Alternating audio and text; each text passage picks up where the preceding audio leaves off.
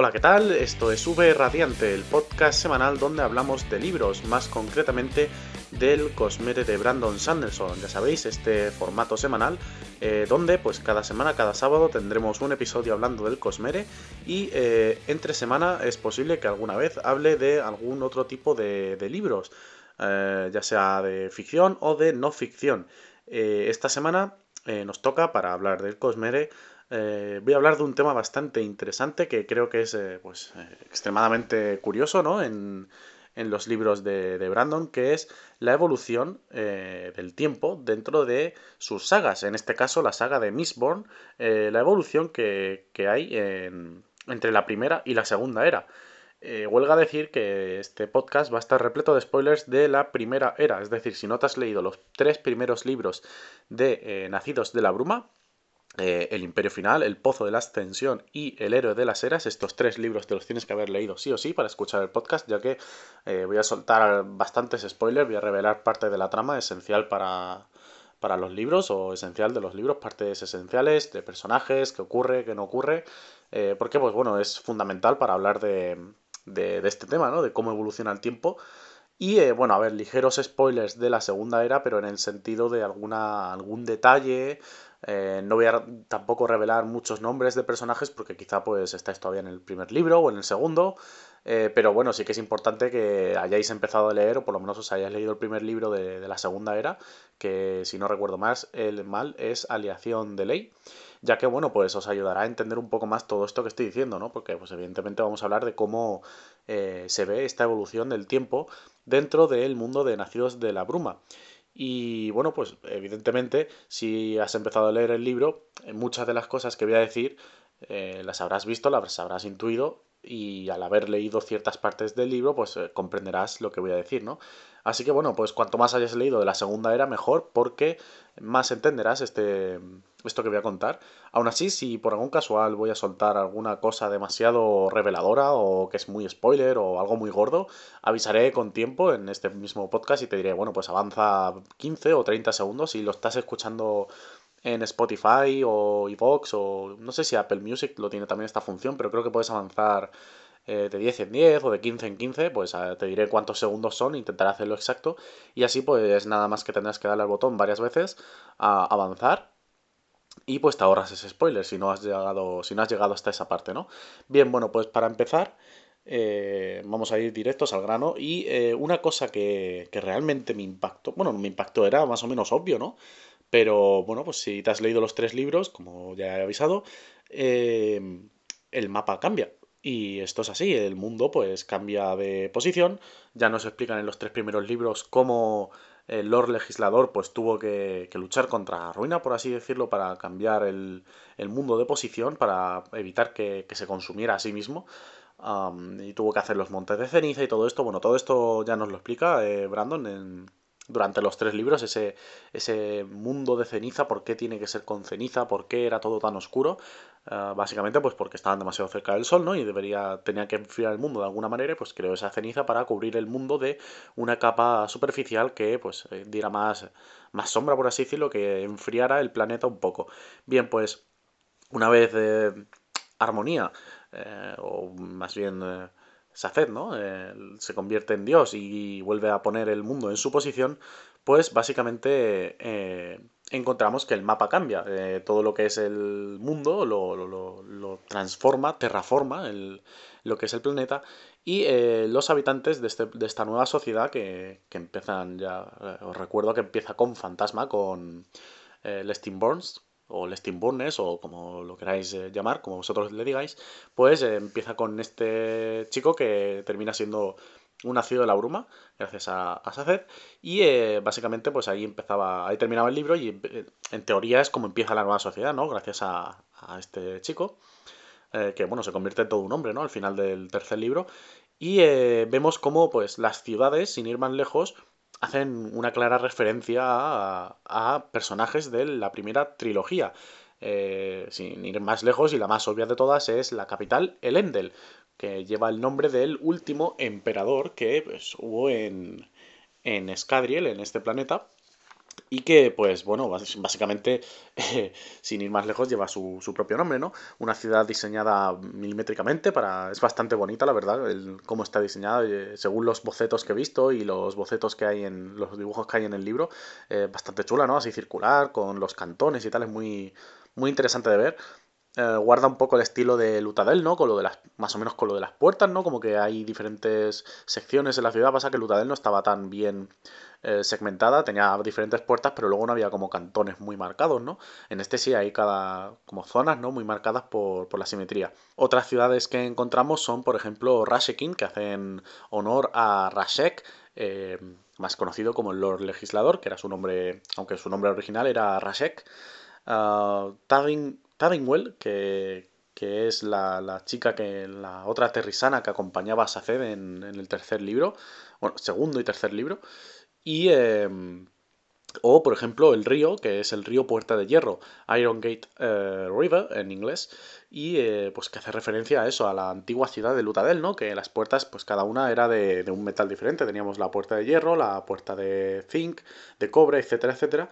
Y eh, pues este río hace referencia, tiene el nombre haciendo referencia a una de las puertas que existían antiguamente en la ciudad. Eh, no recuerdo bien si estas mismas puertas o tenían el mismo nombre, las puertas de los cantones o algo así, no estoy seguro si eran, creo que iba por números más que por nombre, pero bueno, por si acaso ahí está esa pequeña referencia.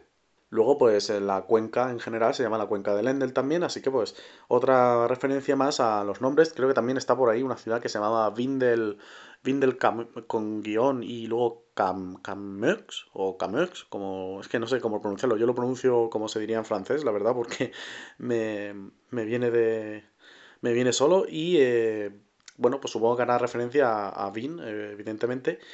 Y bueno, pues otra cosa, quitando lo de las ciudades y tal, que es bastante, bastante obvio, ¿no? El tema de, de que se pusieran las ciudades o se fundasen las ciudades en honor a nombres de distintos personajes, pues eh, encontramos encontramos, perdón, que estoy con la alergia, eh, encontramos palabras como, por ejemplo, herrumbre y ruina, que lo usan a menudo muchos personajes, ¿no? Como Wayne eh, suele usar mucho esta expresión, herrumbre y ruina, y bueno, herrumbre quizá yo al principio pensaba que era que sería otra esquirla o algo así, porque claro, como lo usan junto a ruina, por si no lo sabéis, una esquirla básicamente es un dios, por así decirlo. Antes teníamos a ruina y a conservación, ahora tenemos a armonía, que es la unión de ruina y de conservación, ya que los dos juntos hacen armonía, o así es como lo llaman en el libro.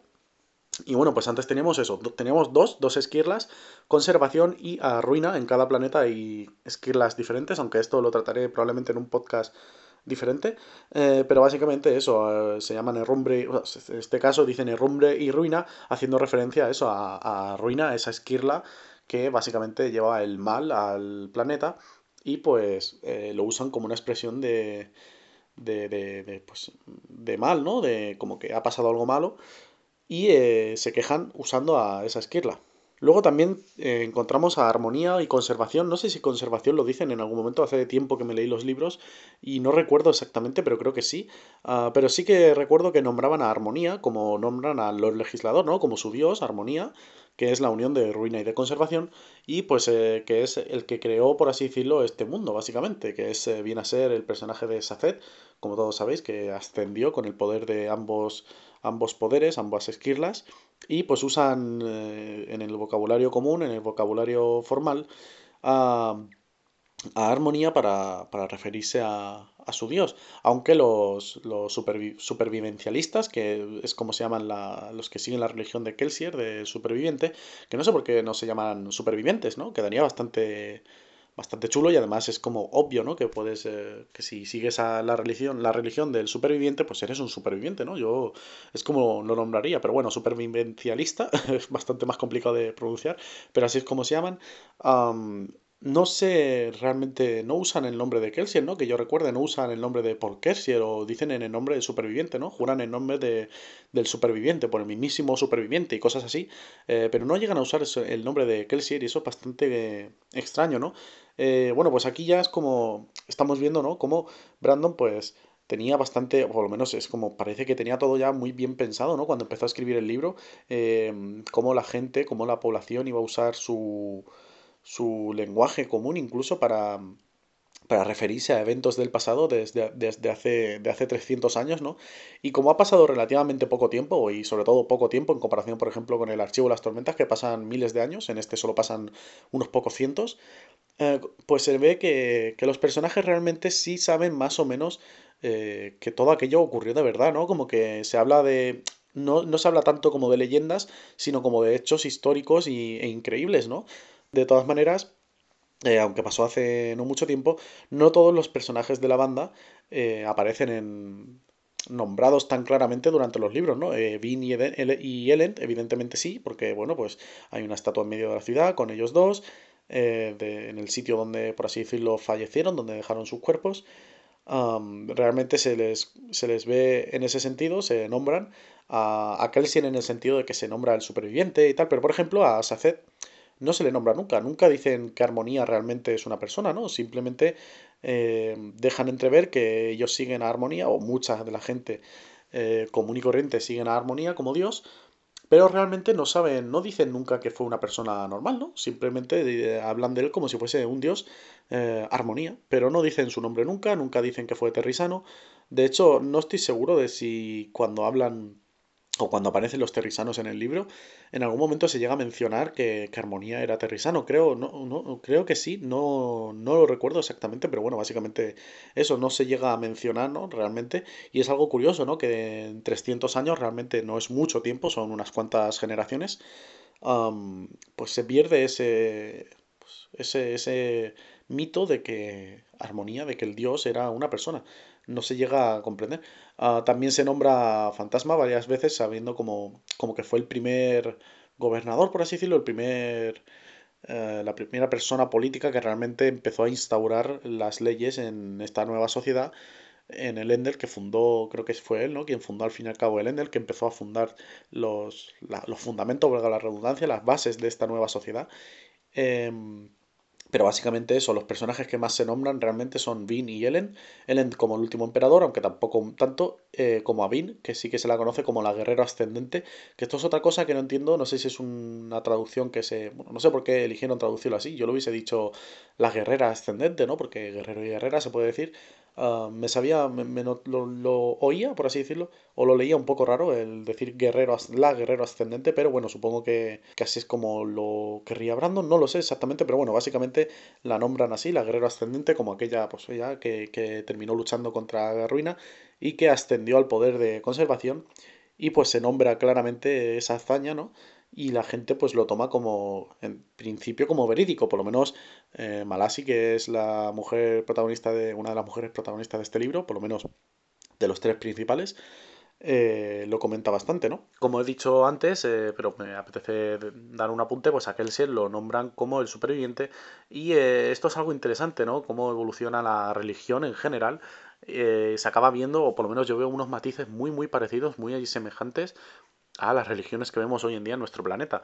Mm, básicamente los dioses, o al dios al que rezan, al superviviente, pues se ve como una deidad, ¿no? Como algo superior, cuando realmente fue un hombre común y corriente. Bueno, común y corriente no, porque era un ácido de la bruma, vaya, o sea, tenía superpoderes básicamente, pero realmente no era nada mega especial, era un nacido de la bruma más, aunque es verdad que, bueno, pues dentro de que cabe era bastante poderoso, no era, era de los mejores, por así decirlo, por eso aguantó tanto, por eso consiguió llegar tan hasta tan lejos, ¿no? Y derrotar a uno de los inquisidores del legislador, eh, luego, bueno, evidentemente cuando, cuando muere asesinado por el legislador, pues no tiene nada que hacer, ¿no? Pero pero ahí es donde se ve su humanidad, ¿no? Por así decirlo. Que por mucho poder que tenga, por mucho que esté entrenado, básicamente era un nacido de la bruma, eh, ni más ni menos. Eh, todavía Vin, que, que, había sido elegida por conservación, pues podía ser, podemos debatir si tenía más o menos poder o era más o menos especial, pero al fin y al cabo Kelsier era una persona más, un humano eh, común y corriente, quitando que fuese un nacido de la bruma extremadamente poderoso, era un nacido, era un humano mortal, pero pues aquí se ve como, como, un dios, ¿no? Y me recuerda mucho, pues por ejemplo, a cómo se ve eh, Jesús hoy en día en la religión cristiana, pues como una especie de semidios, no dios, porque realmente no es un dios, pero sí como algo pues inaudito, ¿no? Inmortal prácticamente, que revivió, que convertía el agua en vino, que caminaba por, por las aguas, etcétera, etcétera. algo pues que no sé, es algo que, que, yo por lo menos le veo bastante semejanza. No sé si Brandon quizá cogió como inspiración eh, para esta religión de Kelsier a Jesús, porque básicamente era pues eso, una persona que caminaba por la tierra común y corriente, que pues por una razón o por otra acabó siendo, bueno, gracias a los Kandra, ¿no? Que, que ayudaron al Kandra Oreser, que ayudó a, a, a, seguir con el mito del superviviente, ¿no? Como, como que había sobrevivido y tal. Eh, que estos actos a mí me hubiese gustado que yo pensaba que lo iba a hacer Brandon que esto mientras leía los tres primeros libros eh, yo ya sabía que después de estos tres primeros habría una evolución de 300 años al futuro, porque pues ya sabía que, esto es lo que pasaba. Eh, escuché, o sea, el vídeo de Alejandro de Alex el Capo mientras comentaba que en la siguiente era pues pasan 300 años y lo había leído por otros sitios también. Y entonces yo mientras lo iba, lo iba leyendo sabía que, dentro de 300 años esta religión probablemente seguiría instaurada, ¿no? y cuando leía ciertos actos, como por ejemplo un Kandra que se, que se transforma con, con los huesos de Kelsier en Kelsier básicamente iba por ahí eh, pululando con su cuerpo, pues yo pensaba que sería bastante referencia, sería más referencia en los tres siguientes libros, en la segunda era, a estos hechos, en plan, pues que cogieran y los supervivientes lo dijeran, ¿no? Que hicieran, yo qué sé, misas especiales para que el superviviente volviera a aparecer o algo así. No se comenta tanto realmente, pero bueno, es un dato que yo mientras iba leyendo pues pensaba que realmente iba a comentar en los siguientes libros, ¿no? Y bueno, dejando un poco de lado el tema religioso, vamos a pasar al tema de la tecnología, ¿no? La evolución de la tecnología es bastante increíble, ¿no? Es bastante notable que gracias a que el legislador pues ya no tenía eh, ya no estaba, ¿no? Para impedir ese avance tecnológico, para limitarlo en cierto modo, eh, la sociedad básicamente despuntó, ¿no? Hay eh, electricidad, empieza a haber electricidad, empieza a haber pues locomotoras, coches, etcétera, etcétera, motores a combustión, un montón de, de, historia, ¿no? De, pues, bueno, al fin y al cabo eso, de electricidad, empieza, empieza, es cuando empieza a, a haber electricidad en los hogares más, más adinerados, etcétera. Y me interesa que de todas maneras esto no es ningún spoiler, aunque, eh, bueno, podría revelarte parte de algún dato, aunque no voy a decir nombres ni nada, pero se nos deja entender, se nos da a entender, si, si no lo queréis saber, pasad 15 segundos, aunque ya os digo que no es nada importante.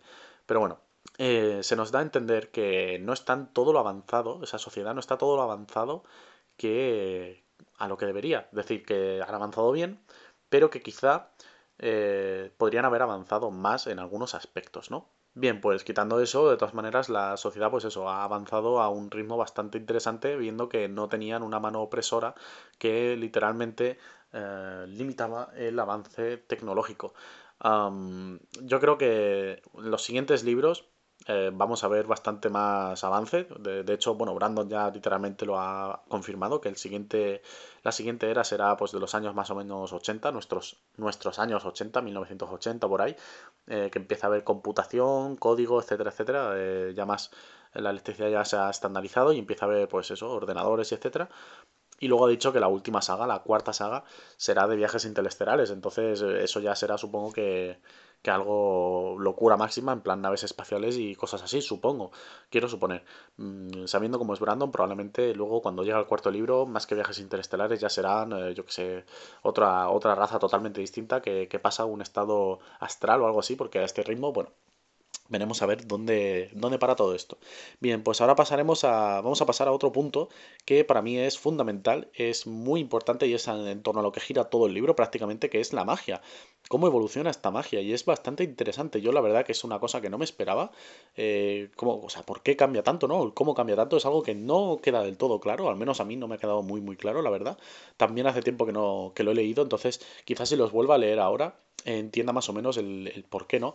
Quiero suponer que como básicamente el mundo quedó casi destruido, eh, no había mucha población, no habían tantos nacidos de la bruma y pues si ya antes eran pocos y era difícil de encontrarlos y de sacarlos, ah, pues ahora cada vez sería más difícil y por eso acabaron siendo eh, simplemente brumosos, ¿no? Con, un solamente un metal para, para quemar.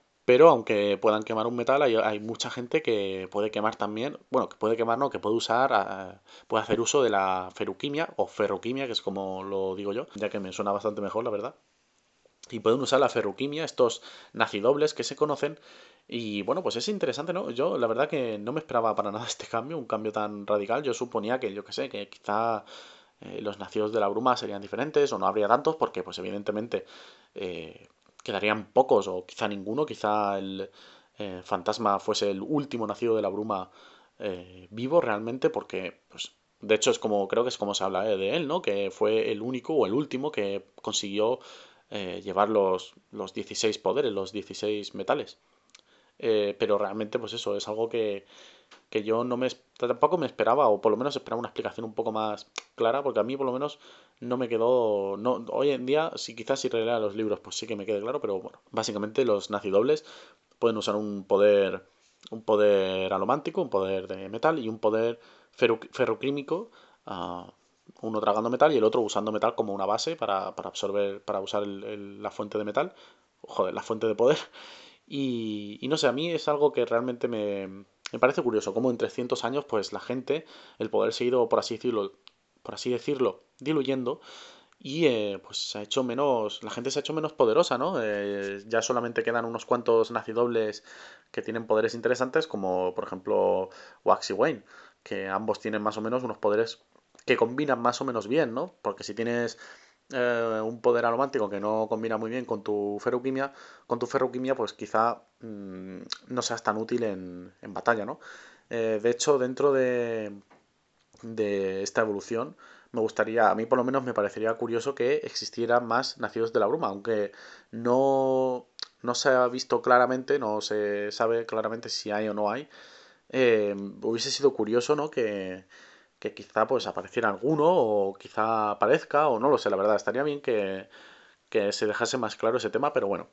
Eh, luego en tema de, de costumbres, eh, básicamente las costumbres, bueno, igual que con el lenguaje cambian, ¿no? Empieza la sociedad a evolucionar un poco en tema de costumbres, de cultura, la moda, empiezan a vestir diferente, ¿no? Ya empiezan a ser una sociedad un poco más avanzada en tema, eh, visten un poco como en la industrialización, ¿no? Ah, como con vestidos, con trajes, ya empieza a ser un poco más moderno. vemos atisbos de, una revolución entre comillas feminista, ¿no? Por ejemplo, eh, Malasi, que quiere ser policía y, o inspectora de policía, y como es de las pocas o la única mujer entre el cuerpo de policía, y pues cómo se gana a pulso, ¿no? Ese puesto, eh, realmente, y, habla de, de la de Vin, de, de la romántica Vin, de la nacida de la bruma, como la guerrera ascendente, como un modelo a seguir, ¿no? Para todas las mujeres, pues eso, de que se puede ser una mujer y ser guerrera, ser fuerte uh, y luchar. A mí me interesa mucho, la verdad, me parece muy curioso que Brandon, siendo tan eh, religioso, siendo tan americano, por así decirlo, en el, en el sentido, uh, pues eso, religioso y conservador de la palabra, me pareció curioso cómo trató este tema de, pues eso, una mala eh, por así decirlo, sí, feminista, ¿no? Eh, que, que, quiere ser guerrera, que quiere ser policía, quiere ser distinta, ¿no? En esta sociedad de, de, hombres. Y es bastante curioso cómo en apenas 300 años desde, desde la muerte del Lord Legislador, la sociedad ha avanzado hasta ese punto de, pues, de empezar a dejar a la mujer eh, emplearse pues en cosas como ser policía, ¿no? Luego también encontramos, por ejemplo, política, eh, empiezan a haber ya chanchullos, eh, corrupción, etcétera, en una sociedad en la que en principio se iba a basar en unos valores éticos y unos valores ah, diferentes, una sociedad casi perfecta, ¿no? Como quería Ellen, democrática, aunque bueno, pues como se ve y como vemos hoy en día, ninguna sociedad es perfecta, ninguna sociedad puede ser eh, totalmente impoluta, ¿no? Eh, da igual la sociedad o el país que cojáis, siempre habrá pues eh, ovejas negras, aunque vayas a Suecia, que es un país, venga, que sí, maravilloso, sueldos altos y poca corrupción, siempre habrá algo que, falle, ¿no? En, ese, en un sistema. Y pues eso, en este, en este libro, en estos libros, se ve como esa política cambia y, eh, bueno, cambia en el sentido de que ya no está dominada por un tirano, sino que son varios políticos y pues en esa misma política, igual que en este planeta em, y en nuestros países, pues eh, al final la corrupción acaba haciendo mella en los hombres más buenos también.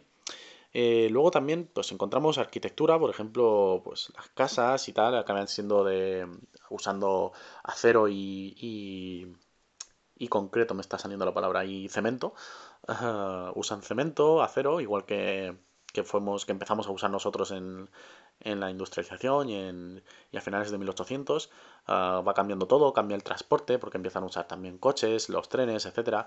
Y esto me parece curioso porque hasta los alománticos hacen uso de, de, ellos, eh, ¿sabes? Antes eh, tenías que, para ir rápido de un lugar a otro, o ibas a caballo, o eras un nacido de la bruma, o un eh, lanzamonedas, y podías ir lanzando monedas o usando los, las, los caminos estos que estaban construidos con, con metales incrustados en el suelo para, para irte de un lugar, de un lugar a otro. los alománticos en este caso, bueno, pues sí que pueden usar un poco la ciudad, pues como las farolas y tal. Y esto me lleva también a otra parte interesante, cómo han evolucionado los, los empleos, los trabajos en este mundo, ya que pues, sin ir más lejos, si eres... Eh, hay, bueno, gente que se dedica a arreglar farola, farolas de los alománticos que van por ahí eh, saltando de farola en farola, con, empujando las farolas y pues que las abollan o abollan coches o abollan, sí, techos de coches o, o tal. Y eh, pues bueno, hay trabajos encargados de eso. Y eh, sobre todo me interesan los trabajos que son debidos a los alománticos, es decir, un alomántico, un acidoble o, o sin más un brumoso que se dedica a usar su ferroquimia o su habilidad alomántica para pues em, ejercer un trabajo, ¿no? Como por ejemplo los, los que... no me acuerdo, los que tiran de las emociones o los que aplacan emociones ah, para, para, hacerte sentir mejor o peor o... Bueno, en general mejor, ¿no? Para hacerte sentir mejor, básicamente gente que usa, pues yo qué sé, quizá podría, eh, no sé, no sé si en el libro sale explícitamente, pero supongo que habría pues gente que usa sus eh, mentes de cobre para, pues, no sé, ser bibliotecarios o ser ah, analistas, gente que podría ser así, contables, etcétera. Eh, políticos que se ve cuando que como son brumosos o usan la, la, sí, la alomancia para influir en las, en las personas aplacando o tirando de emociones y tirando una emoción fuerte como es la euforia cuando estás haciendo un discurso pues evidentemente eh, quizá ganes más votos. Entonces, en cuanto se nota que usan eh, su alomancia o hacen uso de alománticos para ejercer ese, esa influencia, la gente enseguida se echa encima, ¿no? Y dejan de votarlo y se vuelven realmente impopulares entre la población. Así que, pues, es curioso, ¿no? Cómo, cómo Brandon, pues, eh, teje esta sociedad que se basa básicamente en la, en la alomancia, en la magia, que ha evolucionado también a lo largo del tiempo y pues eso, como por ejemplo en cosas tan simples como un trabajo que pues se puede cambiar o puedes usar tus poderes para hacerlo de trabajo y de hecho los mismos alománticos dicen que, o es lo que comenta por ejemplo Wax, que le parece bastante feo, bastante estúpido desperdiciar entre comillas tu poder en algo tan mundano como pues hacer que una persona te pague para que le quites el, la depresión o la tristeza de ese día de venir del trabajo. Así que nada, básicamente esto era lo que quería comentar acerca de la evolución de, del tiempo, más o menos, que pasa en Mistborn, en Nacidos de la Bruma, entre la primera y la segunda era. Es bastante curioso em, cómo, pues, cómo pasa todo esto, ¿no? Eh, básicamente me parece, no sé, espectacular, ¿no? Como en solamente 300 años una sociedad puede cambiar tanto. También creo que es bastante diferente con, con respecto al archivo de las tormentas, que ya comentaremos más adelante la evolución de, del tiempo en esta, en esta otra saga. También es más complicado hacerlo porque, por ejemplo, en la otra, en, en Archivo de las Tormentas, de momento solamente hay tres libros, aunque ya hay muchísimo, muchísimo, muchísimo que comentar porque en temas de religión es muy diferente, eh, cambia muchísimo más, hay, pasan 4.500 años, entonces es realmente increíble lo, lo que hay que comentar en esa saga. En fin, eh, nos veremos la semana que viene, probablemente esta semana esta semana que viene, entre semana, tengáis un episodio, no sé si martes o miércoles, tengáis un episodio diferente de, de otro tema que no sea el Cosmere. Y eh, la semana que viene, como siempre, el sábado tendréis el siguiente episodio hablando del Cosmere aquí en V Radiante. Así que nada, os espero la semana que viene para el siguiente tema y el sábado que viene hablando del Cosmere. Adiós.